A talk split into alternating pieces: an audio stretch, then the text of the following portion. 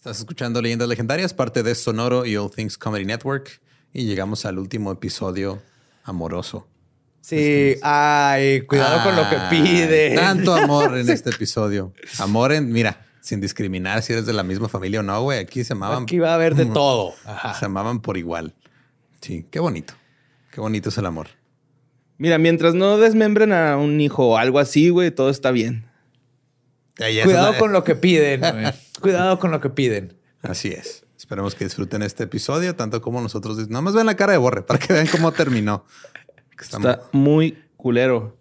Está chido, güey. No, o sea, sí chido, pero... O sea, estuvo gacho, güey. El desmadre de estos dos güeyes. Mira, ya para que vayan directo y no tengan que especular más, los dejamos con el último episodio de febrero.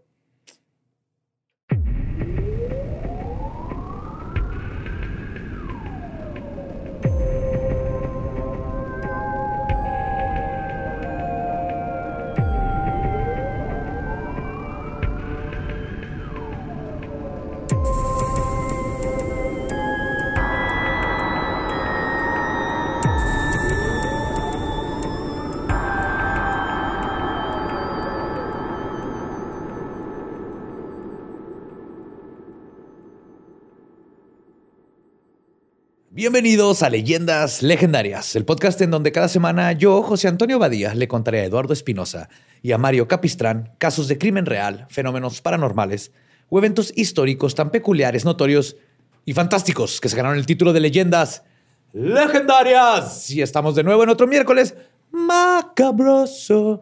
Miércoles macabroso, sí señor. Y como siempre me acompañan a mi diestra, Eduardo Espinosa. ¿Cómo andas de, cansado? Yo, chido. Yo llegué a directo a dormir como jamás en la vida. Estuvo bien padre. Sí, estuvo muy bueno. Y a mi siniestra, Mario López Capistrani, el borre, el buen borre. Algunos le dirían. Pero sí, muy bien, gracias. También. Sí, venimos Pachuca, Puebla, que... Cansadón, ¿eh? Cansadón. Bienvenida, nos dieron, sí. Qué, bonito, güey, eh, los dos, güey. Así. Sí. Tanto Pachuca como Puebla, chingón. Fuimos al, Salón de la Fama del Fútbol. Borre se lesionó. No lesioné. En un penal, güey, contra Oliver Kahn, güey. Y me la peló, güey, así. De tres dedos, carnal, al ángulo. Ya por eso Gabe nos prohibió hacer cualquier actividad física porque nos lesionamos contra una proyección. Ajá. Sí. Ay, güey. Pues seguimos en febrero, el mes del amor y la amistad.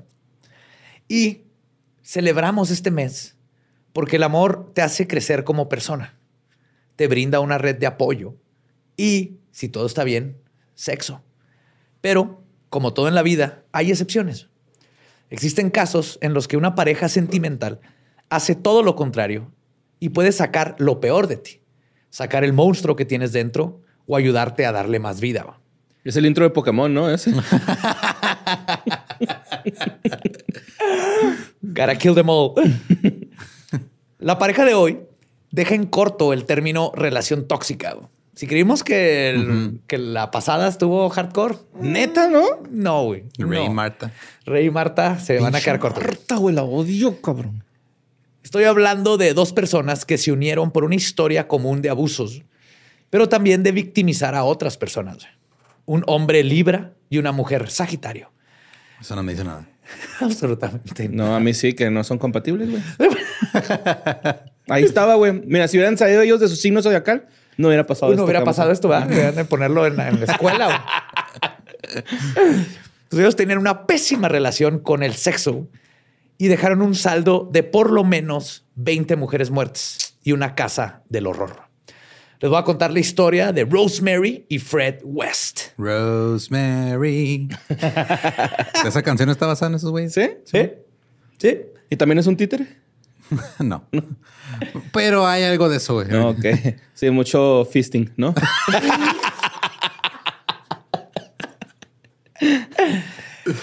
y nuestra historia sucede en la ciudad de Gloucestershire, en Inglaterra.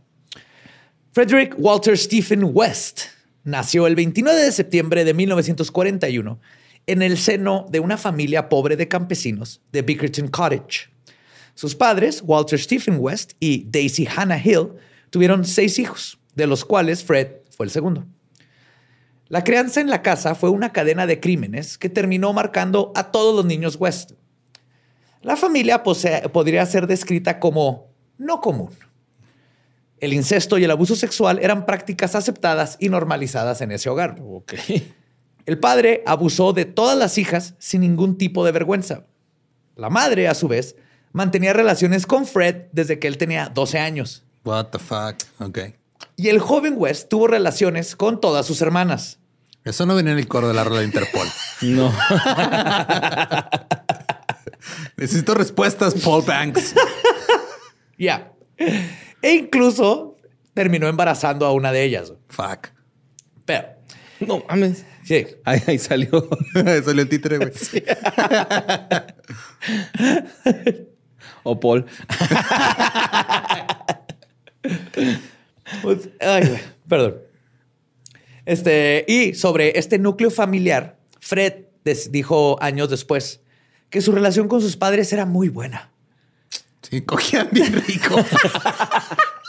Hombre, mi papá se movía, bro. Mi mamá la chupaba, güey.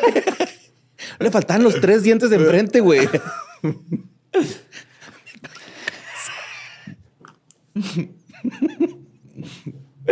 Ustedes querían este tema, ¿no? Pues ahí está. denme, algo está pasando raro aquí.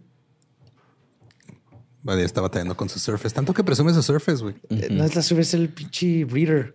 Ciérrate. Ah, ya. Ciérrate. Vamos a dejar esto, no lo vamos a editar. Vamos a dejar esto ahí. Sí. Para que todo mundo batallando. Ahí está. ya. ¿Todo bien? Creo que sí. ¿Seguro? es que está como se va de página en página. No, algo, algo está mal. Espérenme, espérenme. Hay que volver a empezar. Bueno, vamos a ir hablando de los papás de este güey que. ¿Qué crees que.? ¿Por qué eran tan buenos en la cama? ¿Por qué los quería tanto, güey? No, regresa, documento, regresa. que acabo de crear.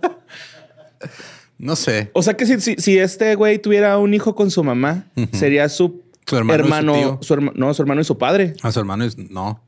Sí, no, porque pues, o sea, sería hijo de él. Si embaraza a su mamá, Ajá. es papá de su mamá. Es, es el papá del hijo de su mamá. Ajá, es el papá del hijo de su mamá. Entonces su hijo. No, es, tío, güey, también. Tío, papá y hermano. No, su hijo es su hermano. En serio, discúlpeme todo el mundo que está escuchando no esto. mames, qué asco. Microsoft es tu culpa.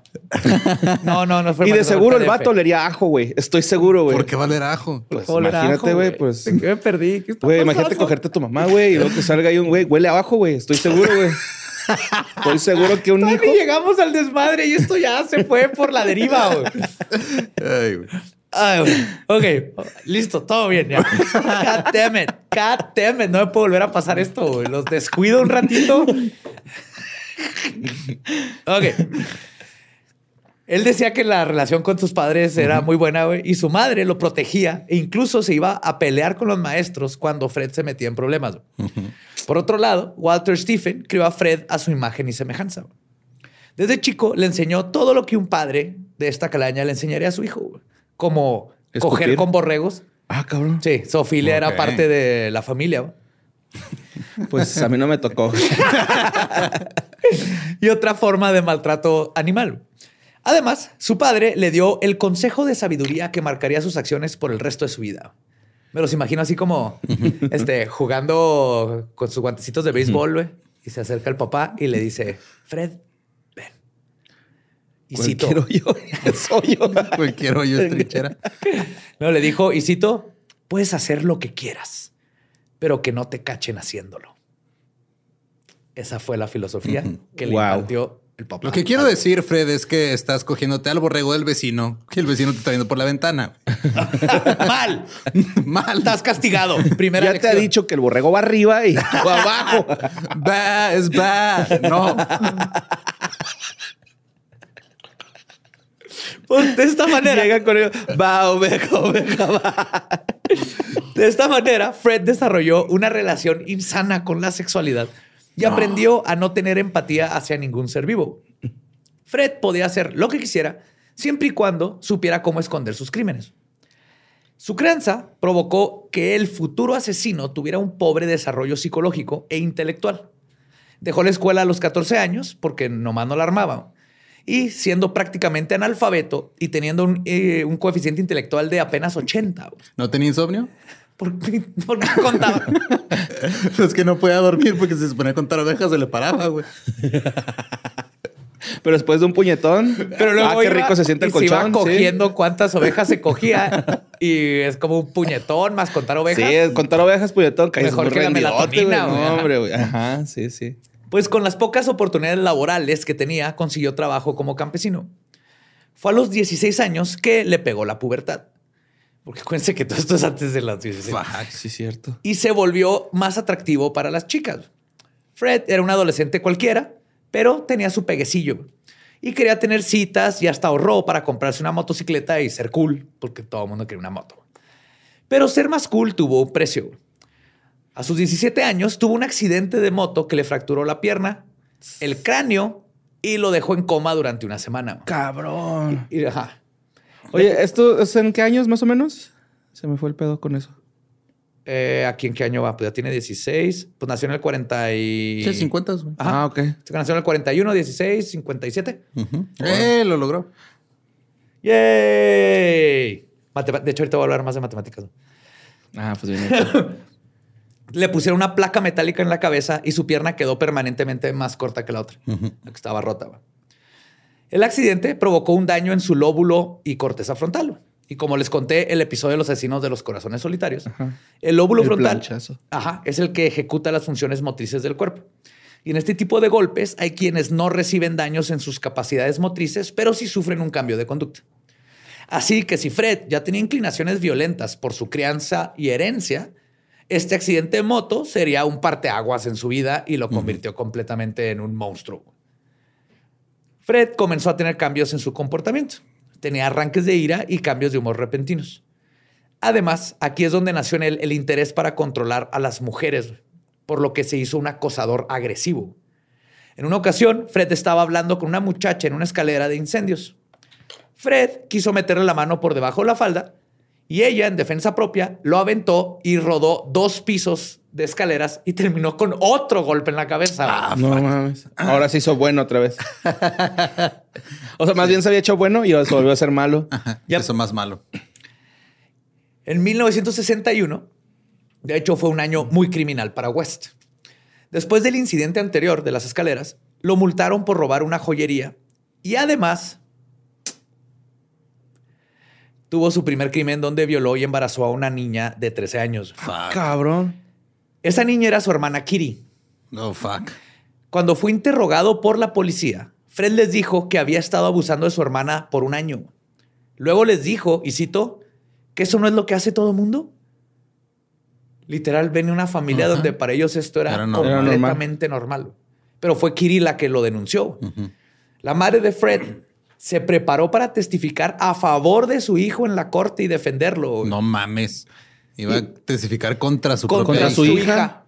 Y por esto la hermana terminó no queriendo testificar. Así que el caso contra su hija y la amante de su morrito que también era su hijo. Puta, es cierto. que seguro este hijo iba a oler a cebolla.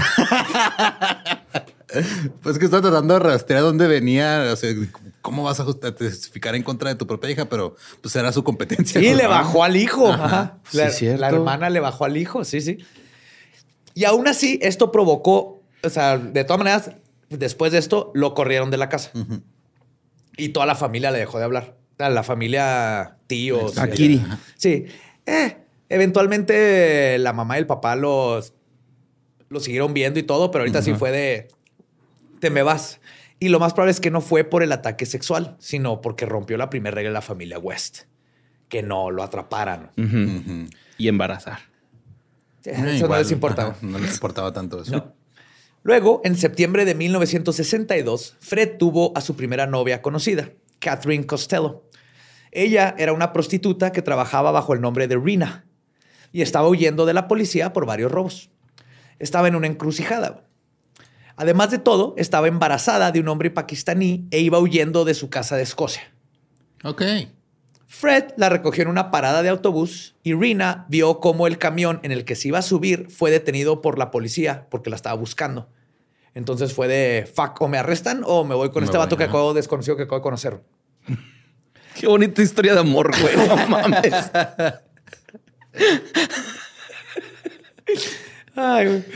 Podría decirse que Fred le salvó la vida. Incluso le ayudó con una coartada para justificar que estaban este, huyendo. Los dos dijeron que Fred era el padre del bebé. Y así es como que este, terminaron casándose y luego se mudaron a Coatbridge en Escocia. Este olía a curry, güey. Ahí va, ahí va, el guisado, ¿no? Es hacer un podcast Scratch and Sniff. Al principio del podcast hay que poner las cosas que tienes que tener a la mano para que vayas oyendo el podcast. Pero había un problema con toda la historia inventada. Cuando nace el bebé, era birracial. Sí, no se parecía ni madre a Fred. No. Entonces Fred le dijo a su familia, güey. de, oh no, me engañó. Esto estaba vergas, güey. Le dijo a su familia. Se nos quemó.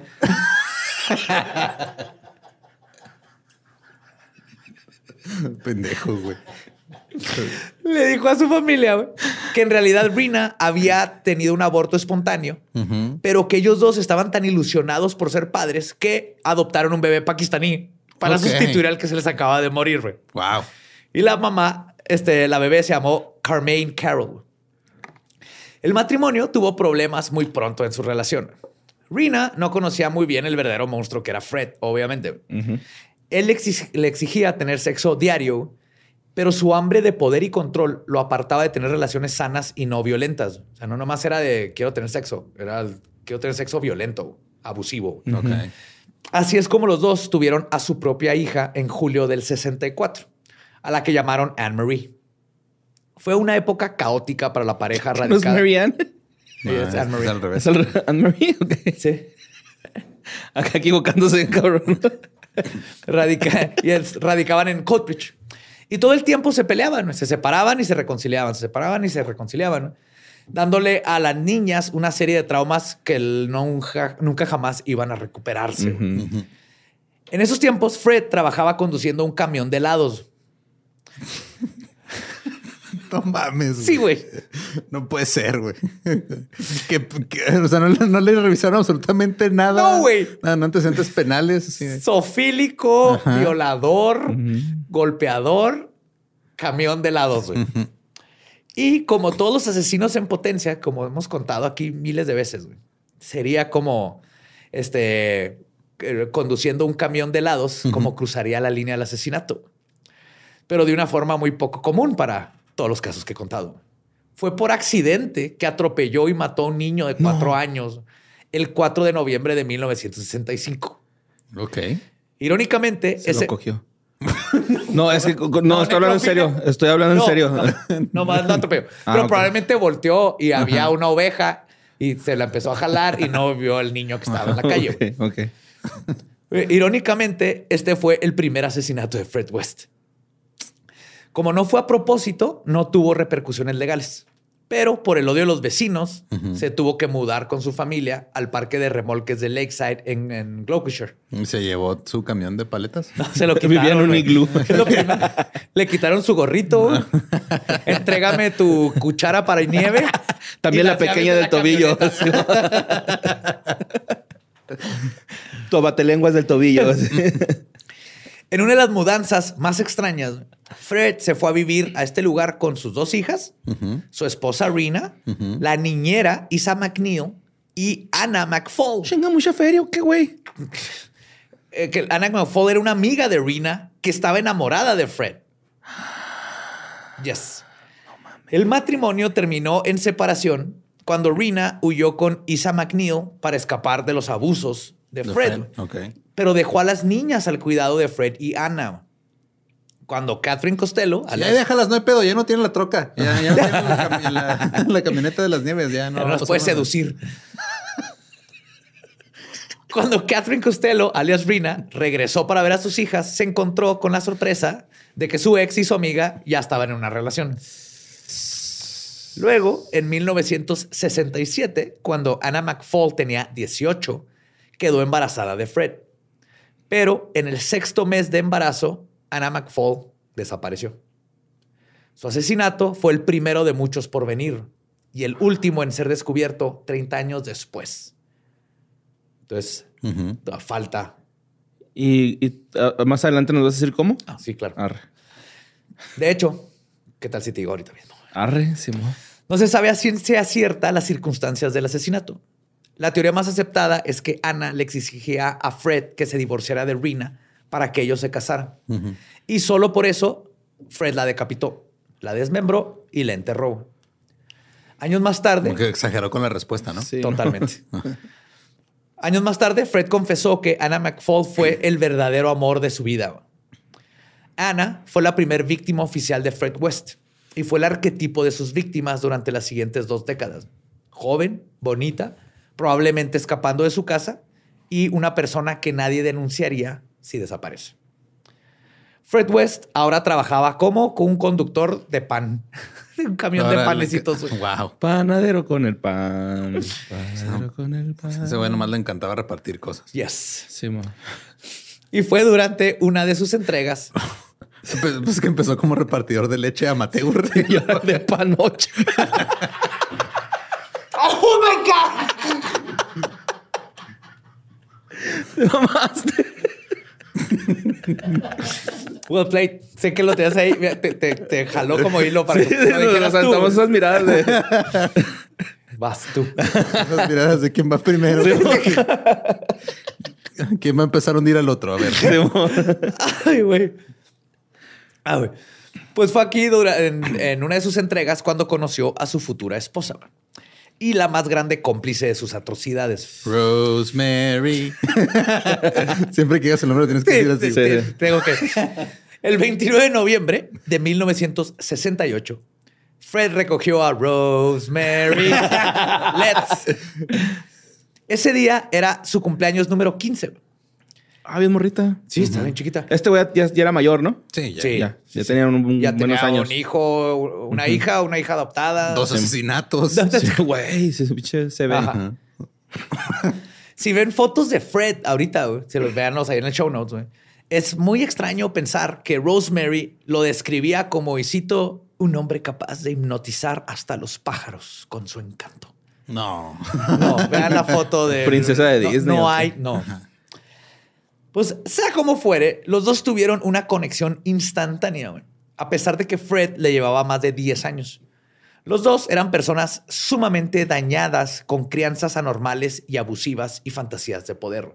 Es que esto fue una tormenta perfecta, güey, que no mames que se conocieron estas dos personas. Rosemary Pauline Letts nació el 29 de noviembre de 1953. Sus padres eran William Andrew Letts y Daisy Gwendolyn Letts ambos con problemas psiquiátricos. Bill era esquizofrénico y Daisy tenía depresión crónica. ¿Qué pedo? Por la misoginia y las atrocidades que se practicaban en ese entonces, Daisy fue obligada a pasar por terapia de electroshocks durante todo su embarazo, inclusive en su noveno mes de embarazo, donde todavía le dieron una descarga completa en el cerebro que se cree que afectó completamente el desarrollo de Rosemary. Yes. Un toquezote, güey. Sí. Así como Fred, Rosemary tenía un bajo rendimiento escolar y en su familia el incesto y el abuso sexual eran cosas del día a día. William Letts tenía relaciones con ella y su hermana mayor. Rosemary continuó teniendo sexo con su papá aun cuando ella estaba casada con Fred. y ahorita va a llegar más a eso. Es que son las personas más pincho enfermas del mundo y se encontraron, güey. Ok. Se encontraron mientras uno vendía pan, panecitos. No, es que Dios los hace y se juntan. Es el you. ¿Cómo era? tú, güey. you. No, pero aquí los dos estaban locos. Ajá. Sí, sí. Chale, güey. Pues Rosemary desarrolló también una mala relación con el sexo. Se cuenta que caminaba desnuda por la casa todo el tiempo ya adulta, con el papá y bueno, adulta, así de adolescente. Y la llegaron a cachar abusando sexualmente de sus hermanos menores. Ok. Ah, sí. Sus padres se separaron y ella decidió vivir con su padre esquizofrénico. Para no estar tan sola. Sí, pues. Quería coger una de las alucinaciones. Papá, preséntame al caballo ese que vuela. Esa fue la época en que conoció a Fred West. En lo que tiene que ser el chiste sangriento más grande del destino, estos dos monstruos conectaron. comenzaron a salir al poco tiempo y Rose disfrutaba de cuidar a las hijas de Fred. Cuando ella cumplió 16, se mudó con él al parque de remolques, cosa que el padre de Rosemary no estaba de acuerdo desde el inicio. ¿Pero por qué? O sea, no estaba de acuerdo porque era menor de edad o porque no iba a tener con quién coger. Amenazó a Fred con denunciarlo por abusar de una menor de edad en un acto de ironía involuntaria ah, grandísimo. Decía el abogado defensor. Señor, pero ¿a poco usted no se ha cogido a su hija? Sí, pero yo soy su padre. Él es un desconocido. Yo la hice. Yo la hice. Yo no sé qué va a hacer este vato. Yo le cambié los pañales. Yo estuve ahí. Salió de mí. sí, güey. Qué huevos decir. Capaz, güey. Otro año pasó cuando Rose se embarazó. Se sigue especulando hasta el día de hoy si era de Fred o de su papá. Pero con un bebé en camino. Salió también mitad pakistaní, güey. Pero pues con un bebé en camino tuvieron que mudarse a una casa más grande. Encontraron una casa de dos pisos en Midland Road, que ahorita vamos a ver lo que se convirtió este notorio lugar. Rose dio a luz el 17 de octubre de 1970 a su hija Heather Ann. Pero Rose tuvo que cuidar de pronto a tres niñas. Y con todo este caos en el hogar, los malos hábitos de robar derivaron en el arresto de Fred West en el 70 ahora tenían tres niñas, ya no está el papá, que es el único que está ganando dinero, y se hace un desmadre. A Fred lo arrestan por robarse unas llantas, bueno, intentar robarse las llantas de un carro y el engomado ecológico. Pues no, es, no existían, pero sí el engomado así como de, circular. Eh, de que pagaste la tenencia, más bien. Se llama tax wheel o algo así. Oye, ah, tengo una duda. De... Yo también. Yo también, güey. Tengo una duda de las niñas de este güey. ¿También, las abusaba el vato de este güey, el Fred? Ay, voy para allá. Pero ah, pues haz, cuentas. ¿Qué crees? Pues sí, güey. Yes. No mames. Orgía familiar. Sí, hablando de esas cosas culeras. ¿Que no iban a quitar la tenencia? no, este, no, porque ahora es replaqueo, güey. Ah. Mm. Pero pues se van a salir con la mamá de, de siempre. no, es que las vamos a guardar para el siguiente. Está muy bien. Está muy bien. Este, pues si bien Rose estaba acostumbrada a convivir con las hijas de Fred, de vez en cuando el papel de madre no le gustaba para nada. Y sin Fred en la casa por dos meses, Rosemary empezó a abusar físicamente a las niñas e incluso sacó placer de hacerles daño. una vez llegó una vecina y la encontró con una de las niñas que tenía como seis años, parada en una silla encuerada, con las manos amarradas con un cinturón y Rosemary pegándole con un este, rodillo para más agua. Ay, güey. Sí, y la vecina no dijo nada. Eran de esos así que, ah, se está disciplinando a su hija, ¿verdad? No, yo no, voy a meter con, los, con las otras familias. Algo de haber hecho esa niña. ah, sí, exacto. Algo hizo. Algo hizo esa niña. Sí, y es que Rosemary venía de una casa donde el papá, o sea, aparte de la esquizofrenia, también era... agarraba palazos. Sí, también. Pero no era súper autoritario. Los ponía, por ejemplo, a limpiar con cepillo de dientes la alfombra todo el día y si había una manchita las golpeaba. Entonces lo único que hizo es empezar a reproducir lo que el papá le enseñó. Seguir el ciclo. Yes. Pues obviamente ella golpeaba múltiples veces a sus hijastras por cualquier razón. Y algo que la llegó a encabronar muchísimo fue que la pequeña Charmaine, de 8 años, no lloraba por las madrizas. Era como un acto de resistencia. ¿Se acuerdan que hemos visto estos casos? De, ah, sí, mamá, te voy a cebar tu orgasmo. Me ponía cara seria, ¿no? apretaba. Y es por eso que en junio de 1971, poco antes de que Fred saliera de la cárcel, Rose golpeó tan brutalmente a Charmaine que la mató. Cuando Fred salió de la cárcel, le ayudó a Rose a enterrar el cuerpo de Charmaine debajo del piso de la cocina. Para explicar la desaparición de la niña, la pareja maldita dijo que la madre, Catherine Costello, se la había llevado a Escocia. El problema fue que Costello fue a ver a su hija y poco tiempo después también desapareció. Ok. Tampoco se conocen las circunstancias exactas de su desaparición, pero se sospecha que obviamente Fred fue el asesino. Rose, por otro lado, pudo haber ayudado a su esposo a planear todo para no dejar rastro, que es lo más probable ahorita que hagamos todo el modo superandi de estos dos cabrones. Porque lo que vamos a ver con estos dos güeyes es que a diferencia de un este, una loquera de dos. Ajá, filioji. A diferencia de un omelette fromage acá. ¿no? Omelette fromage. Aquí era los dos están. Es, raro ver a dos sociópatas, psicópatas así juntos. Estos los dos estaban culerísimos. güey. Pues que más bien ¿Qué? nunca se han topado, ¿no? Ajá, es que para que se topen dos y se, aparte Ajá. se lleven bien. Sí, es como. Esto fue un en un millón. O sea, hay criminólogos que este caso lo van así como, holy fuck, Si ¿cuál la en un probabilidad? millón, quiere decir que hay siete mil ahí. Un, un en seis billones. Ok. Sí, mejor va. Entonces hay una y un poquito más. Ok. Hay una ahorita haciéndose. O sea, a final de cuentas, no fue difícil explicar la ausencia de Rina Costello. Ella era comúnmente, ella comúnmente desaparecía sin avisar. Y de hecho, los West ni siquiera tuvieron que mentir al respecto, porque nadie denunció su desaparición. A nadie le importa. No, era, era esta chavita que era una prostituta que siempre estaba moviendo de lugar a lugar. Nadie ni sabía, poca gente sabía que tuvo una hija. Entonces, cuando desapareció la hija, a la única que le importaba era ella, a Rina. Y cuando ella desapareció, ya no había nadie que, que buscara qué había pasado. Y con la antigua esposa fuera del panorama, el 29 de enero de 1972, Fred y Rosemary West se casaron en Gloucestershire. Y durante esta época fue cuando Fred desarrolló su fetiche de cuckold e incitaba a Rosemary a mantener relaciones sexuales con otros hombres, tanto por dinero como por fetiche. Y a menudo la observaba a través de huecos que hacía en la pared que había diseñado justamente para ver cómo su esposa tenía sexo con otros hombres y además cobraban lana para pagar la renta. Ok.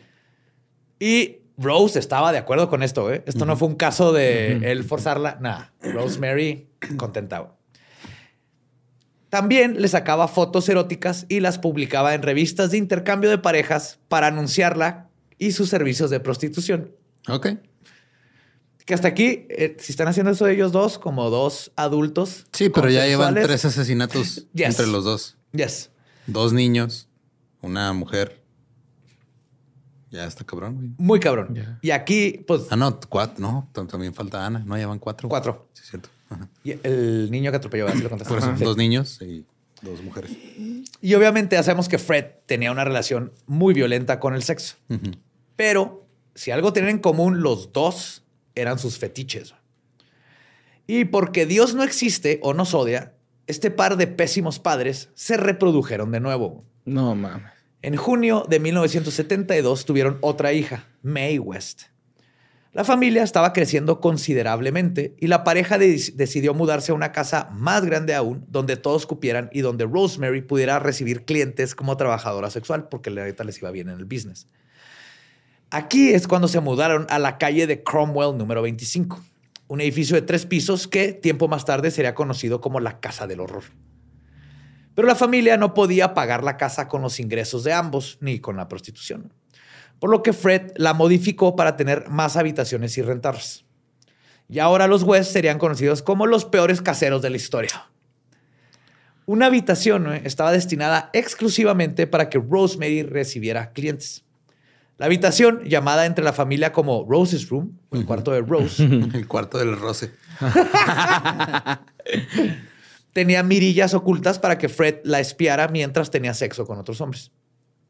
Y un Glory Hall. Por si se atrevía también. Por si fuera poco, el padre de Rosemary también visitaba a su hija para hacer uso de sus servicios. ¿Le daba tarifa especial o no le cobraba? o... Lo peor es que no pagaba, güey. Y no se crean, güey, eso no es lo peor. Lo, peor pe- es que está cogiendo a su hija. No, no, lo peor es que estos encuentros sucedían con la bendición de Fred. Y eso no es lo peor. Fred grababa videos de todo esto, incluyendo cuando abusaban sexualmente de sus propios hijos. ok. Wow. Entonces grababa a su esposa teniendo sexo con su otros. papá. Hombres. y su esposa teniendo sexo con los hijos porque Fred y Rosemary empezaron a abusar sexualmente de sus hijos, los dos. No era como que uno, Rosemary también abusaba Pero al mismo de tiempo, las hijas y de los hijos. A veces uno grababa al otro, a veces iban solos, a veces emparejaban. Yes. Fred grababa videos de todo esto. Ah, dije. así pasaron los años.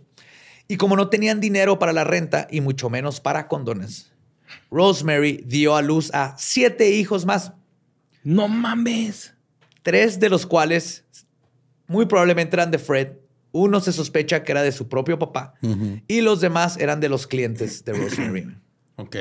Ahora hay siete criaturas a cargo de estos dos animales. güey. Mames, güey. Como ratas, ¿no? Plaga acá, güey. Sí, los niños qué culpa tienen. No les puedes dar de comer después de las 12 ni, ni, nada así, ¿no? mojarlos. Ni mojarlos, güey. porque ya- Ahora en su nueva casa, los West escalaron rápidamente en su agresión sexual y eventuales asesinatos en serie. Fred y Rosemary West comenzaron a matar ya no por necesidad o encubrimiento, sino por motivos sexuales y con un modus operandi tan recurrente que parece imposible que no los hubieran agarrado por dos décadas. Pues que no mames, o sea, cuatro asesinatos y apenas van a empezar. Sí, o sea, los, los primeros, uno fue sin querer y los otros fueron de, oye, ella va a preguntarle de la niña. Ajá. Oh, maté a la niña porque me cayó mal. No había sido, como, este, ¿cómo se dice? Con, ¿Predeterminado? sí, No. con alevosía y ventaja. con, fue en el momento, tuvieron que decidir y tomar. Ahorita ya, ahora sí van a empezar a... ¿Y si empezamos a matar, mi amor? Pues en octubre de 1972, los Wests recogieron a Carolyn Roberts, de 17 años, en una parada de autobús. En el camino, ellos le propusieron trabajar como niñera de sus hijos. Caroline en, el momento, en ese momento estaba vulnerable, estaba huyendo de su casa. También abusaban sexualmente de ella en su hogar. güey. Necesitaba un lugar donde vivir e independencia económica.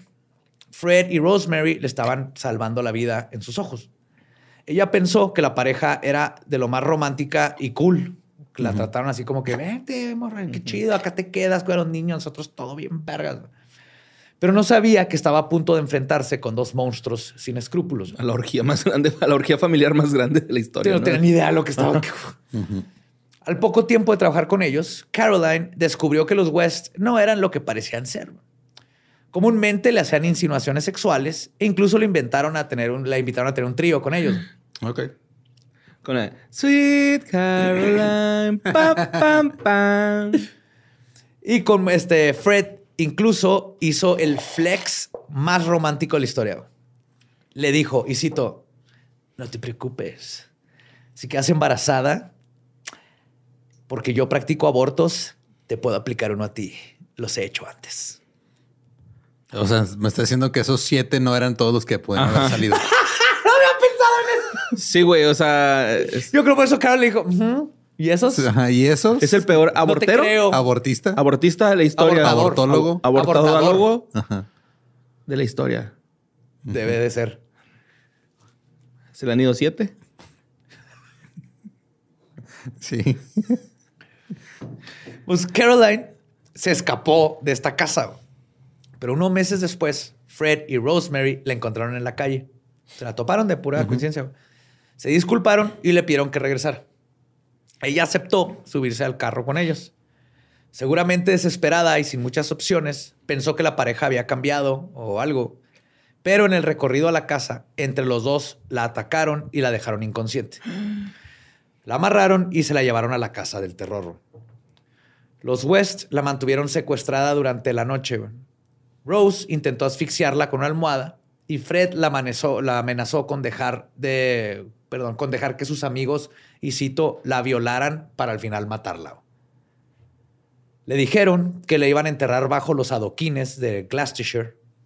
Según ellos, también le agregaron que habían cientos de chicas enterradas ahí y que si a ellas no las habían encontrado, lo mismo iba a pasar con Caroline. Luego ambos abusaron sexualmente de ella y la examinaron. Conforme pasaba la noche, Caroline estaba segura que iba a morir y estos vatos la veían y la probaban como que ya se calmó, nos está creyendo. Todo así como psicológico, bien culero, güey. Aparte de tortura física, psicológica. Y de pronto, Fred se soltó llorando y le dijo, y cito, si me prometes que no le vas a decir a nadie que te toqué y regresas a vivir con nosotros, te voy a dejar ir. Caroline aceptó las condiciones. Obviamente no tenía opción. Pero después de poner un pie fuera de la casa, corrió a denunciarlos a la policía. O sea, sí la soltaron. Ajá. Aquí todavía no a propósito querían matar. Y aquí llegamos a un tema recurrente con estos casos de asesinos y violadores seriales. No hay psicópatas violadores de este calaña sin autoridades incompetentes. Esto que vemos una y otra vez. Cuando Caroline hizo la denuncia, el detective que la atendió no tuvo ni un poquito de compasión. No mames. Y le hizo slut shaming, básicamente. Caroline luego declaró que, y cito, me hizo sentir que todo fue por mi culpa. Fuck. Y por este problema tan grande que aún existe de victimizar a las víctimas, sucedió lo que sigue sucediendo. Caroline decidió no aportar pruebas de la violación y no presentarse al, al juicio, güey, porque todo el mundo le está diciendo es tu culpa.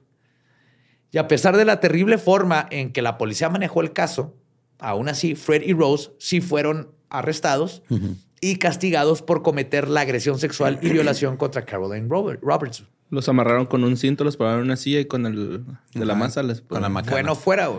Fred intentó convencer al tribunal de que todo lo que había que sucedido un trío con él. y mándenme a los 12 güeyes esos que están ahí sentaditos. Póngamelos en fila y yo me pongo en este. Mira, ya le hice un hoyo a la pared. Toda mi esposa de aquel lado de la pared y yo me pongo de este, güey. Me los formas a todos y ya. Estenógrafa, tú apunta todo y luego ahorita tú también le entras, ¿eh? No, fueron este. O sea, dijeron que fue con consentimiento de Coraline, pero aún así, por este. Pues si fue y no fue, es que sí, la chavita, ¿no? Ya ves cómo son las cortes. Los West fueron declarados culpables por el secuestro y violación y agresión de una mujer. Recibieron una multa de 25 libras, que vienen siendo 560 dólares. Ahorita. 560 de hoy. dólares. Cada uno. Ok. Sí, o sea, 1.200 dólares entre los dos. Lo peor que podía pasar era que la policía los descubriera, güey. Y el único inconveniente que tuvieron la vez que los descubrieron fue que tuvieron que desembolsar 50 libras. Obviamente, esto los hizo sentir en confianza. Sabían que podían hacer esto una y otra vez. Y lo más culero es que aprendieron que más que nada su error había sido Dejarla dejarla ir. Y así durante los siguientes 20 años, Fred... Digo, su error fue nacer, pero su error anterior inmediato fue dejarla ir. Ajá. Y o sea, Caroline sí sobrevive. Sí, sí, Caroline ya está libre. Y es así durante los siguientes 20 años que Fred y Rosemary West eligieron mujeres jóvenes y vulnerables para torturarlas, violarlas y asesinarlas y luego enterrarlas debajo de su casa. Las torturas ocurrían en el sótano del, del edificio, donde Fred también les cortaba los dedos de las manos y los pies. Sí, esto lo hizo una vez para que no las identificaran, pero lo empezó a hacer como tortura. Y mucho de lo que les estoy contando no se sabe exactamente cómo las mató, porque confesó a ciertos asesinatos, pero no hay detalles, porque ya cuando se resolvió todo pasaron 20 años. Entonces mucho lo tuvieron que armar. Entonces encontraron un esqueleto sin dedos. O sea, que les cortó los dedos. Ajá. Se fue acordando, pues, ¿no? Como de. No, más bien él no. No, no fueron reconstruyendo. Ah, el- él no escena. confesó. Él sí confesó que las mató, pero no dio los Pero detalles. no dio detalles, ajá, exacto. Sí, no quería. Sí, los detalles nomás se los daba a sus hijos, aparentemente. El regarrote, ¿ah? Una vez muertas, las desmembraban, las colocaban debajo de la casa y las, les echaban concreto encima. En forma de círculo las fueron enterrando.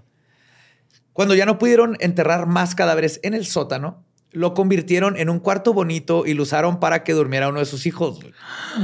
Estaba rodeado de paredes con cadáveres. En el piso está lleno de cadáveres Ajá. y aparte ese sótano siguió siendo su sex dungeon, Ajá. donde las amarraban y las torturaban y todo, pero tenía pintados así un vaquerito y todo. Porque, Cuando entraba el joven West se tiraban al suelo.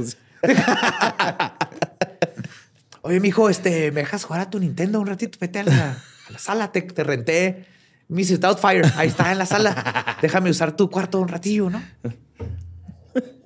Ay, no, güey. No puedo creer, güey. No, está en Chingos de cuerpos, güey. que hay siete niños viviendo en esta casa. Ajá. Con este modus operandi asesinaron a por lo menos ocho mujeres que llegaron como inquilinas o empleadas al número 25 de la calle Cromwell. La primera víctima de esta época fue Linda Go, de 20 años. Era una costurera e inquilina de los West que se hizo muy cercana a la pareja del malo. Eran tan cercanos que Rosemary y Linda incluso compartían amantes. Y luego desapareció súbitamente. O sea, ya le dijo que sí al trío. güey. Simón. Pero con otro güey mientras Fred los veía, supongo. O Eh, Del todo. ajá. Ok. Ay, güey. Cuando su mamá fue a buscarla, Rosemary fue increíblemente cínica. Recibió a la mamá con una prenda de su hija desaparecida, la vio a los ojos y le dijo que se había ido a trabajar a otro pueblo, que la fuera a buscar allá. Y la mamá le creyó. Fuck. La siguiente víctima fue Car- Carol Ann Cooper, de 15 años, asesinada en noviembre del 73.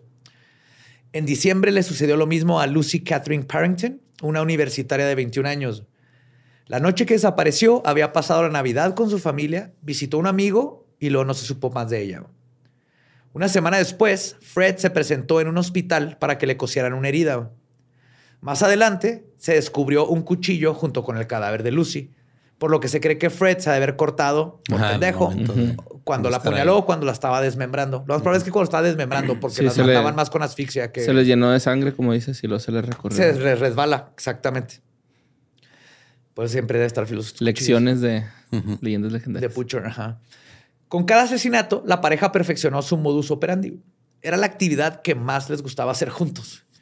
Fue una droga estimulante que se había convertido en una adicción. Tomen clases de cerámica, güey. Vayan a pintar juntos mientras toman Vean vino. un spa, güey. Vean, Ajá, vean vayan. una serie, vean No euforia. mamen. Pinche gente enferma, güey. Sí, era una adicción que alimentaban uno al otro. Pero la cosa solo se iba a poner peor.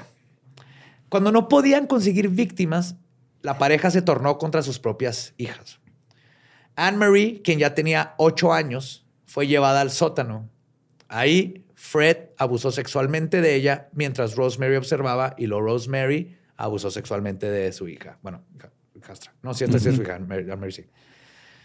Después de eso, que es de las peores cosas que pueden suceder en este mundo, Anne-Marie logró escapar de la casa. Y lo mismo ocurrió con Heather y Mae West. Pero, o sea, el, el abuso sexual, perdón. Pero ellas no pudieron escapar como Anne-Marie. Fuck. Y obviamente huyó, pero no arregló absolutamente nada. Entre 1974 y el 79, el matrimonio asesinó a otras cinco mujeres. Sus víctimas conocidas fueron Therese Saintstaller, una bailarina de ballet de 16 años, Shirley Hubbard, de 15, Juanita Marion Mott, de 18, y otra fue Shirley Ann Robinson, de 19 años, que primero quedó embarazada de Fred West. Luego, los asesinos dijeron que Shirley era amante de West y se jactaba de ser la sustituta de Rosemary, cosa que hizo encabronar a Rosemary Y se le y echó. no quería hacer enojar a la señora West. Shirley fue vista por última vez en mayo de 1978 cuando tenía ocho meses de embarazo. Fuck. Sí, entonces él sube el número de víctimas porque no sabe cuántas de ellas estaban embarazadas.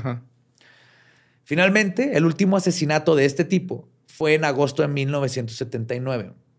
La víctima fue Alison Chambers, descrita como, y cito, una adolescente rebelde, nacida en Alemania Occidental y que vivía en un orfanato ahí mismo de Gloucestershire. Se sabe que tenía una relación previa con los Wests. Trabajaba en un bufete de abogados y desapareció en agosto de 1979, poco antes de cumplir 17 años. Y hubo un momento en que los cadáveres ya no cabían en el sótano, por lo que empezaron a decidir enterrarlos en el jardín. Para no levantar sospechas, Fred se la pasaba diciendo a los vecinos que estaba haciendo modificaciones regularmente. Estoy remodelando la casa porque fíjese que ya no tenemos espacio, pero cada vez tienen menos hijos. No, es que ya no tenemos espacio. No, no, necesitamos, necesitamos ahí un porchecito para la carne asada, compa. Eh, ya creció, ya se hicieron fue. un- hicieron así como un gazebo y abajo estaban enterrados los cuerpos. Ajá. Y es probable que las víctimas de las que, se, no, eh, de las que les he hablado no sean las únicas. Lo que sabemos es que ellas fueron las que fueron encontradas en, En la, la casa. casa. Si hubo otras mujeres asesinadas, probablemente se deshicieron de ellas en otros lados después de que ya tampoco había espacio ahí. Ya, o no podían enterrarlas abiertamente en el patio porque alguien las estaba revisando, o de plano porque las mataron en algún otro lugar. Decenas de mujeres que pasaron por la casa en la calle Cromwell fueron víctimas de esta infame pareja. Pero no hay que olvidar que mientras los West cometían todas estas atrocidades, sus hijos vivían en la misma casa del horror. Sus hijas no solo fueron testigos de todas las atrocidades que estaban haciendo, sino que vivieron el infierno día a día durante los primeros años de sus vidas. Mientras que los hijos eran forzados a ver los videos que los papás grababan abusando sexualmente de otras mujeres y de sus hermanas. Y luego eran golpeados por su mamá con un cenicero de cristal pesado si quitaban la cara o cerraban los ojos. No mames, a mi papá, mi papá a mí nada más me obligó a ver Ultraman. Dijo, mira, es como los Power Rangers. Y dije, no, no es como los Power Rangers, pero pues, hasta ahí. Y, Y, yo, y yo al revés, me acuerdo cuando la mamá de un amigo nos llevó al cine a ver, creo que era Desperado. Ajá. Sí, la de Antonio Banderas. Y nos hizo taparnos los ojos cuando había boobies. Ok. Y banderas. De Banderas. Ole. Pero si los West pudieron cometer tantas atrocidades, fue en gran parte por la ineptitud de las autoridades, que pasaron desapercibidos por décadas. Pero justamente va a ser los hijos y las hijas las que eventualmente van a cambiar el panorama cuando el abuso se va a tornar demasiado. Pero faltó- antes de que esto sucediera, ¿eh? Le faltó incluir en el consejo a eso al papá, ¿no? De no tengas hijos, no usa tengas condón. hijos, güey, te van No a te reproduzcas, Ajá. hijo de tu pinche madre. Soy un culero yo, te hice un culero a ti, rompe el ciclo. No te vayan a cachar. Pues la pareja estuvo a punto de ser descubierta en 1986, cuando Heather West contó a sus amigos los abusos que estaba sufriendo en la casa. Sin embargo, esa denuncia se quedó ahí y no llegó a las autoridades. Todo el mundo ahí fue en de... la escuela. Ajá. "Ah, no, mi familia también es bien rara. Güey, los Mi míos. papá es fan de la Segunda Guerra Mundial, güey. Te puedes decir todos los nombres de los tanques. Le ama a los Sherman. ¿A tú- ¿Cómo te va a ti con tu familia? No, casi igual. Cogen bien rico. Conozco a tres Sherman, banqueros. Pues esto provocó la ira en la pareja güey, cuando se enteraron que andaba contando cosas.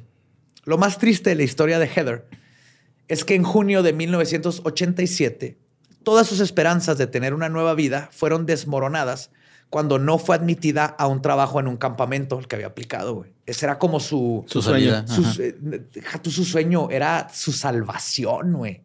Aplicó y todo y le llegó la carta que decía, sorry, no, no te vamos a contratar. Y era la única forma para ella. No tenía trabajo, no tenía dinero, nada. Aparte, pues tienes este síndrome de Estocolmo bien cabrón con la familia, pero con esto era como, de aquí ya me voy, güey. Y pues justo por eso le cuentan los hermanitos que lloró toda la noche. La, la escucharon llorando y en la mañana del 19, cuando sus hermanos se fueron a la escuela, Fred y Rose actuaron. Heather fue asesinada brutalmente a patadas en la cabeza después de ser torturada semanas antes de su cumpleaños Ah, Güey, qué por pedo, sus papás. Después de asesinar a su hija, Heather y Rosemary se fueron escuchados teniendo una discusión tan fuerte que el vecino dijo Algo "¿Qué está pasando?" y despertó muchas preguntas entre los vecinos que aparte también se están haciendo pendejos. Sí. Ellos sabían que algo estaba bien en esa casa. Pero cuando la desaparición de Heather levantó más preguntas, no solo en el vecindario, sino que se cruzaron ahora este, a los papás de los amigos de la escuela y todo el mundo empezó a comentar. Fueron y les preguntaron. Y Freddy y Rosemary dijeron que se había ido al trabajo que le dieron. Y es exactamente sus hermanitos. ¿Se que se fueron a la escuela? Cuando regresaron de la escuela, lo que dijeron, ¿qué creen? Siempre sí le dieron el trabajo a su hermana y ya no va a estar aquí. Pero, No mames. y luego tuvieron que seguir inventándose cosas, güey, porque luego se embrolló toda la historia cuando los hermanitos y otros empezaron a decir, ¿y por qué no nos escribe? ¿Y por qué no nos No ha regresado, ajá. ¿Por qué no ha regresado? Y entonces inventaron que se había ido a vivir con una novia lesbiana. Ah, ya como para que fuera. como que fuera tabú y ya Ajá. nadie preguntara. Y No esa, mames. ajá. Y así fue como que justificaron de por qué no se comunicaba con nadie. No mames. Y según la versión de Fred West de años después, él no tenía intenciones de matarla, pero Fred sintió que se había burlado de él, por lo que, y cito, tenía que quitarle la sonrisa de la cara y se le pasó la mano. Verga. Sí, le quité toda la cara. Sí. A patadas. Pero Como Fred, canguro, güey. Fred no era un hombre sin sentimientos. Luego declaró que el asesinato de su hija le molestó. Especialmente cuando vio que Rosemary había cortado el cadáver en pedazos. Ah, la Y cito, esto dijo Fred, ¿por qué chingados la cortaste? Rose me contestó, porque no cabía en el bote de basura. Lo que le hace difícil, lo que se me hace difícil es que cortó a su hija y se deshizo de ella en un pinche bote de basura. Cortó a su propia hija y la echó en un pinche bote de basura. O sea, ese es donde. donde Ahí es donde marca, la, línea, Fred. O sea, no tengo peor con haberla matado, pero ya se mamó Rose cuando la cortó en pedazos. Con haber abusado sexualmente de Porque ella su hija, desde ¿no? los ocho años. Ajá. Pero ¿cómo, cómo la corta en pedazos? Es tu hija, pendeja. Sí, No se corta el cadáver de tu hija. No, ese se envuelve bonito Mientras- en papel craft. sí, no, güey, para que veas el nivel de psicopatía que tenían estos dos, güey. Más tarde, los West le dijeron a su hijo Stephen que cavara un hoyo en el patio para hacer un estanque. Vamos a hacer un estanque más o menos como del tamaño de tu hermana. Calcúlale. Pero como si lo hubieran diseccionado. ¿Sí sabes? Como si lo hubieran cortado sus... Ah, sí, no, más chiquito, no más. Un Ah, pocito. no tan nada. Que quepan Ajá. unas tres tortugas, de esas que cuestan 50 pesos. Ajá.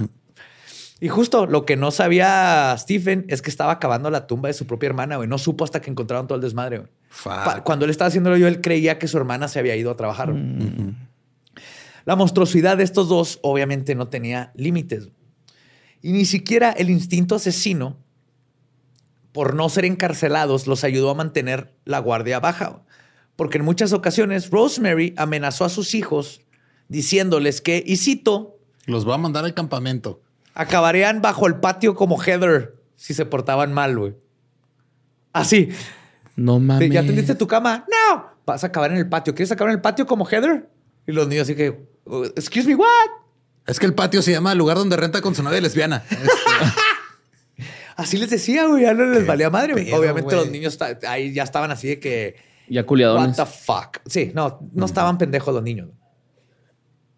Pero si combinas en una licuadora la peor maldad ujú. con la estupidez prepotente que suele suceder con este tipo de asesinos, Ujú. el resultado va a ser un par de asesinos tras las rejas. Pero esto ocurrió cinco años después del asesinato de Heather, güey, hasta 1992. Fuck. Un día, güey, Fred se grabó abusando sexualmente de una de sus hijas. Ella estaba harta de todos los abusos y corrió a contarle a sus amigas lo que había sucedido. Gracias a esto, una de las amigas le contó a su mamá y fue ella quien acudió a la policía. Esto significaría el principio del fin para la pareja West, al fin. Cabe aclarar que los West no pasaron desapercibidos durante las dos décadas. Sí habían rumores de lo que ocurría, pero no había pruebas. Y no hay que dejar de mencionar, además, la incapacidad o nomás la falta de ganas de hacer algo respecto de las autoridades. Cuatro de las víctimas de los West fueron reportadas como desaparecidas, pero nadie los ligó con la casa de la calle Cromwell, a pesar de que gente le decía, es que fueron Ahí a trabajar Ahí en esa casa, está raro. Exactamente. Y si hubieran hecho tantita investigación, hubieran descubierto que las cuatro ahí habían estado en los West y fue el último lugar donde habían sido este, vistas. El 6 de agosto del 92, la policía no se podía ya hacer pendeja. Por fin se decidieron investigar la casa bajo la denuncia que acusaba a West como asesino y violador este, y a su esposa Rosemary como cómplice después de que ya la hija finalmente dijo, está pasando esto en mi casa. güey". Ya cuando las amigas le hablaron a la policía. También se le levantaron cargos de abuso infantil y sus hijas e hijos fueron llevados a un hogar temporal. El problema es que denunciar y testificar por abusos es un proceso muy difícil y tortuoso, especialmente para las víctimas. Por lo que los hijos decidieron no presentarse en la corte y el caso parecía estar perdido. Ah, fuck. Sí. Sí, de por sí, imagínate el trauma, güey, lo tener que revivirlo y tener que contarlo. Y lo tienes personas que no les importa, güey, que dicen fue tu culpa o dudan ¿Para de qué ti. naces en esa casa? Ajá. Sin embargo, había un ápice de esperanza. Heather. No, Que se reformara y salir adelante. unos trabajadores sociales cuando que tenían los niños se dieron cuenta de la bromita que hacía Rosemary sobre cómo les los iba a enterrar en el jardín como a Heather. Mm. Y luego, usando la arcana ciencia de la aritmética, se dieron cuenta que faltaba una niña. ¿Ves? Era Heather. Heather, güey, la que salvó el pedo. ¿Sí? Pues ya. Entonces pensaron que esto era, y cito, una broma pero si quieres o tal vez no es una broma. O como decimos en México, entre broma y broma la verdad se asoma. Y lo que se asomó fue un pedazo de Heather. Ajá. Ah, yes. Y decidieron... Solo un pedazo. Ir con... Ajá, decir a la policía y con esto obtuvieron una orden de cateo para excavar el jardín en busca de evidencia. Aún así, qué suerte tuvieron que les dijeron que sí. porque nomás fue como un, un instinto de, a ver, los niños cuentan esto y, falta una niña y, estos niños dicen que te fue con su novia lesbiana y no les escribe, hay que revisar. Y fue así como en febrero de 1994 detuvieron a Fred West y comenzaron las averiguaciones. Ellos no esperaban encontrar algo tan atroz. Tal vez decían, abusaban sexualmente y faltó una hija y probablemente mataron a la hija. Después de un par de días encontraron el fémur de Heather West. Cerca de ahí encontraron otros dos fémurs. ¿Fémures? Fémures. Fémures. Lo cual significaba que, según la arcana ciencia de la aritmética, o Heather tenía tres, tres tres piernas, perdón. O había más de un cadáver enterrado en la casa. Hmm. Fred. Pues tres piernas, ¿no? Sí. Fred no cooperó con las autoridades. ¿Por qué? De hecho, comenzó a tener un comportamiento errático y dijo testimonios que se contradecían. Como no podía mentir por su libertad, ya que pues, no era una persona inteligente, de un, IQ muy bajo. Solo le quedaba decir que las muertes de estas mujeres habían sido un accidente. Todos fueron accidentes. Todos fueron accidentes. Sin querer. Sí, como si salvó la primera, ¿no? Confesó eventualmente porque la presión fue demasiada y se retractó y luego volvió a confesar el asesinato de su hija, ahora negando que Rosemary estuviera implicada y así era un bailable entre la policía y no, no sabían qué creerle y que era verdad y que no. Lo cual es bueno cuando te confiesan algo, pero es malo a la hora de tener un juicio. Sí, porque no saben exactamente qué... Que es verdad que no y en qué, se puede regresar de nuevo, sin evidencia. Entonces tuvieron que amenazar con que iban a derribar la casa y excavar cada centímetro de terreno no, no, no, nomás el cuarto del niño. Pero algo en Fred ahí dijo, no, pues ya vali verga. Y confesó que existían otras nueve víctimas, además de las que habían encontrado. Aunque más tarde confesaría haber matado a 30 mujeres. Ay, cabrón. Yes. Entonces no, no sabemos dónde están las demás. No. Así que el caso se volvió mucho más complicado ya que las víctimas llevaban muchos años muertas, son 20 años, y abajo de concreto. Por lo tanto, las únicas pruebas de lo sucedido estaban en manos de los forenses y los detalles que pudieron haber este, causado la muerte de todas estas víctimas estaba en función de qué tan bien preservados estaban los huesos y qué otro tipo de evidencias se encontraban junto con los cuerpos. ¿Y los videos y las cintas no los recuperaron? Nomás hay una persona que sé que él tiene la, los videos. Ok se oye horrible lo que cuenta, güey. Ajá. Pero hay grabaciones de voz y de video. Las averiguaciones señalaban que Fred no, no podía estar haciendo todo esto solo. O sea, no era posible que su esposa que vivía con él no se diera cuenta que su jardín estaba lleno de cadáveres. Ni el cuarto del niño. Tu esposa se da cuenta cuando no secaste bien el plato y lo pusiste en el lugar donde no va. Ajá, pues que también te, dar cuenta que le escarbaste. Mm ponlo donde va, güey, sécalo bien, güey. y, listo. Desmémbralo bien y entiérralo bien y, y unas lombrices ahí, güey. Lombriz de tierra para que vaya consumiendo el pedo ya. Composta. composta. Pues a ella también la detuvieron, pero dos meses después, en abril del 94. Inicialmente por delitos sexuales, pero eventualmente lograrían conectarla y también la acusarían por asesinato. Fred fue interrogado 151 veces a lo largo de la investigación se mostró perturbadoramente sereno. Tantas veces como existían Pokémones en la primera generación. Red, confiesa.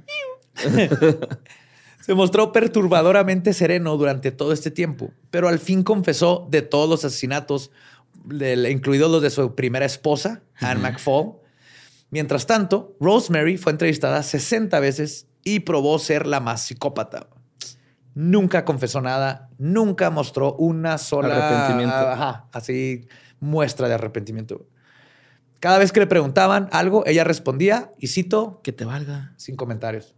Ah, no mames. No comments. Cuando Fred admitió su culpabilidad, ella decidió lavarse las manos y negarse a verlo de nuevo. Y dijo, él fue el que hizo todo y yo no lo quiero volver a ver, güey.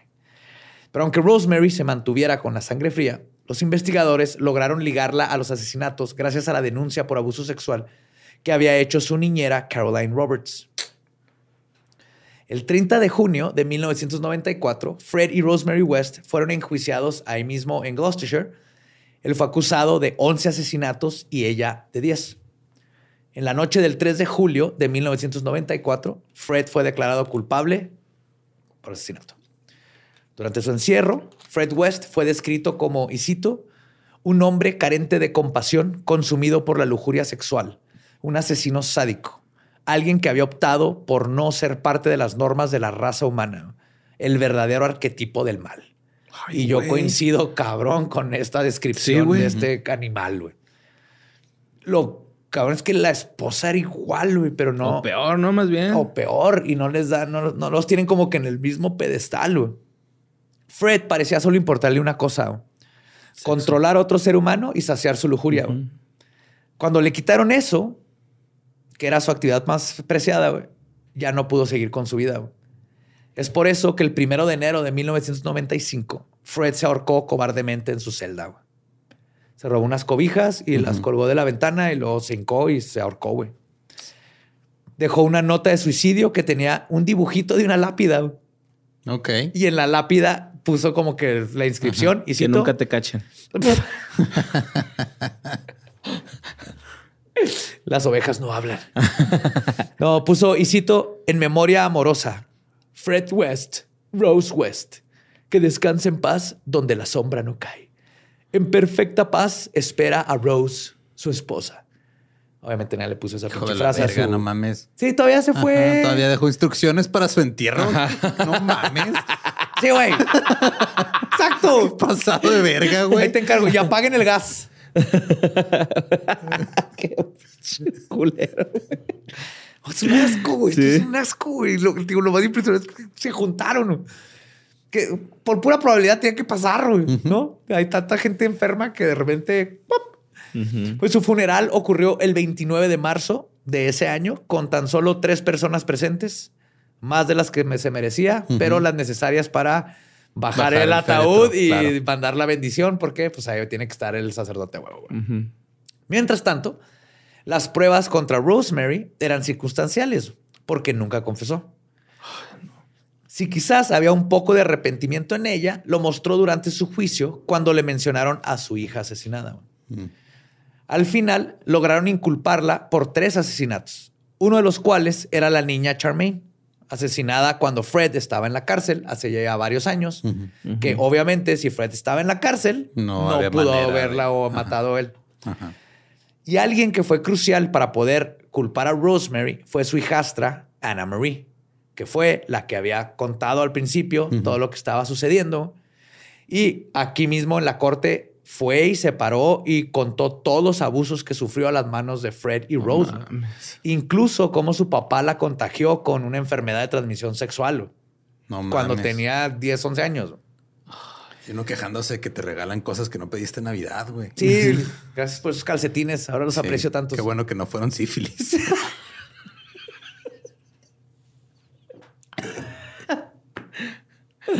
Yo pedí un Mercedes, no un Chevrolet, así. Yo pedí un Mercedes, no chancro. ah, Chevy chancro, güey. Ah, aquí lo triste es que para que vean cómo las atrocidades de Fred y Rosemary no solo son las personas que mataron, sino el trauma psicológico que le hicieron. Que, ejercieron. Siete niños más todas las personas que están alrededor. Semanas después de que Anne tuvo que revivir su pesadilla, brincó a un río para suicidarse. La salvaron esta vez, pero nomás el tener que revivir ese trauma, no. Pues después de un par de apelaciones, lograron inculparla por 10 asesinatos y la condenaron a cadena perpetua. El juez recomendó que nunca fuera puesta en libertad y Rosemary West sigue viva cumpliendo su condena en la cárcel hasta el día de hoy. En octubre de 1996, la casa del horror dejada por la pareja fue demolida y el terreno fue convertido en un callejón. Y muy bien por los ingleses. Todos los ladrillos fueron aplastados, hechos polvo, y la madera fue quemada para evitar que llegara gente a conseguir recuerditos o que se hicieran souvenirs Qué de chido, la casa del terror. Sí, desaparecieron el lugar por completo. no va a llegar un badía de querer llevarse un ladrillo, ¿ah? Así, a desenterrar un hueso. Sí. La policía y los investigadores aseguran que es poco probable que los cuerpos encontrados en el número 25 de la calle Cromwell sean las únicas víctimas de Fred y Rosemary West. Sin duda, deben de haber más víctimas enterrados en algún lugar de Gloucestershire. Se sabe que por lo menos asesinaron a 11 mujeres y niñas. Podrían ser 20, que es lo que le calculan. Fred dijo que, Dijo que 30. 30.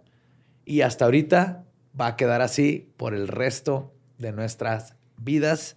Y justo en, el, en los extras les voy a contar de un caso que justo el año pasado, en el 2021, Ujú. están tratando de resolver de una que se cree que es una de las víctimas de Fred y Rosemary. Y todavía ahorita en el 2021 la siguen buscando. Ah, carajo. Sigue vivo lo que, caramba. hicieron, lo que hicieron estos dos. El- el- las hijas les fue de la fregada, los hijos, o sea, crearon, crearon un- algo tan asqueroso que aunque el- nomás por estar cerca de ellos afectó la vida de muchísimas personas. Sí, estuvo gacho. Pinche gente horrible. Y feliz neta, sí. 14 de febrero, ya se acabó. Yay. Ustedes querían este caso, han Sí. pedido un chingo. Ahí está. Un chorro. Ahí está. Ajá. Freddy Rosemary. West. Ay, güey. Pues qué mal pedo. Sí, así que Sí, güey, yo sí estoy medio traumadito, ¿eh? Ya. O sea, sí me tocó esta historia. Yo no conocía nada, güey, de esta historia. no conoces nada No, de yo sí lo Rosemary. sabía más o menos, pero sí está culero. Mucho, güey. Sí, hay un podcast donde tiene- se llama The Rose. No cómo se llama, pero es Rosemary, eh, Fred and Rosemary Tapes, Ajá. donde Donde tienen las- entrevistas las de ellos. Esto no son los videos, obviamente, del abuso. No, pues qué pero bueno, las entrevistas son más detalles Simón. que el- son varios episodios. güey. Está súper fuck de, de horrible cuando conoces. Y nomás se oyen esto, sus y lo- voces y todo, güey. Sí, Sí, güey. Y la hija y todo. y Está bien feo. güey. Está No bien mames, feo. güey, no. Y hay un podcast donde explican la letra de Evil de Interpol, güey, pero ese está más chido. Se llama Simple y sencillo. y es de unos compas. Ahí nomás habla un poquito de dónde sacó Sí, la eh. letra Paul Banks. Sí, o sea, si quieren irse por nomás ah, algo relax Simón. o, o perder todo lo así, su esperanza en la humanidad, ya tienen dos podcasts o las dos, ustedes saben. Sí, güey, hagan lo que quieran. ya tienen aquí, ya, ya saben en qué se van a meter. Vayan a caminar, güey. Mediten, güey. Mediten en si son buenas personas o no, güey. Ya, güey. No se llenen su cabeza de tanta cosa. Ya. Échense un gallo, güey. No mames. No se crean, ese no. No se los recomiendo. Mejor síganos en redes. Sí, totalmente, sí, sí, Eh, no pasa nada síganos en todos lados como arroba leyendas podcast. También me encuentran como arroba ningún Eduardo. A mí como Mario López Capi. Ahí me encuentran como El Va Diablo. Recuerden que pueden encontrar todas las fuentes que hemos utilizado para las investigaciones ahí en nuestra página leyendaslegendarias.com. Y mi tesis está en script. Dejen de buscarla en el otro guion porque eh, me llegan demasiados correos a mi Gmail y ya no lo puedo usar. Ese ya no sirve, ya borré el archivo, pero por alguna razón Google sigue insistiendo. Búsquenlo en script. Y con eso nuestro podcast ha terminado. Podemos irnos a pistear. Esto fue palabra de Belzebub.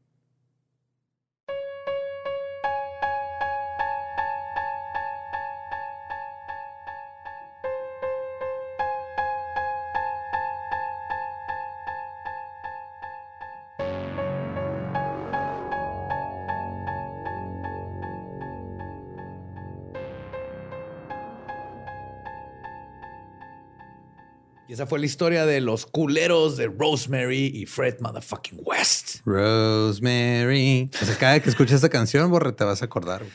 Qué bueno que no me gusta Interpol. y los vi en vivo una vez, güey. Ay, te ¿Y te dormiste? Eh, me fui. Me fui. Bueno, les cambio Interpol, si no los poner igual, por Editors.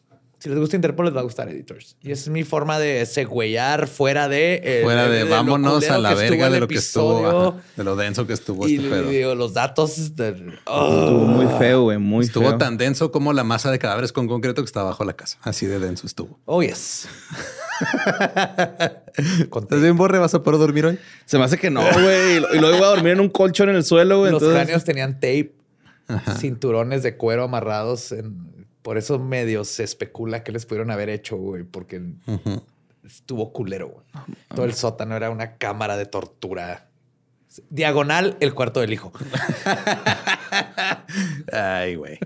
Pues Así como este güey, el de. Ah, siempre es mal el nombre, el, que dimos con Covarrubias.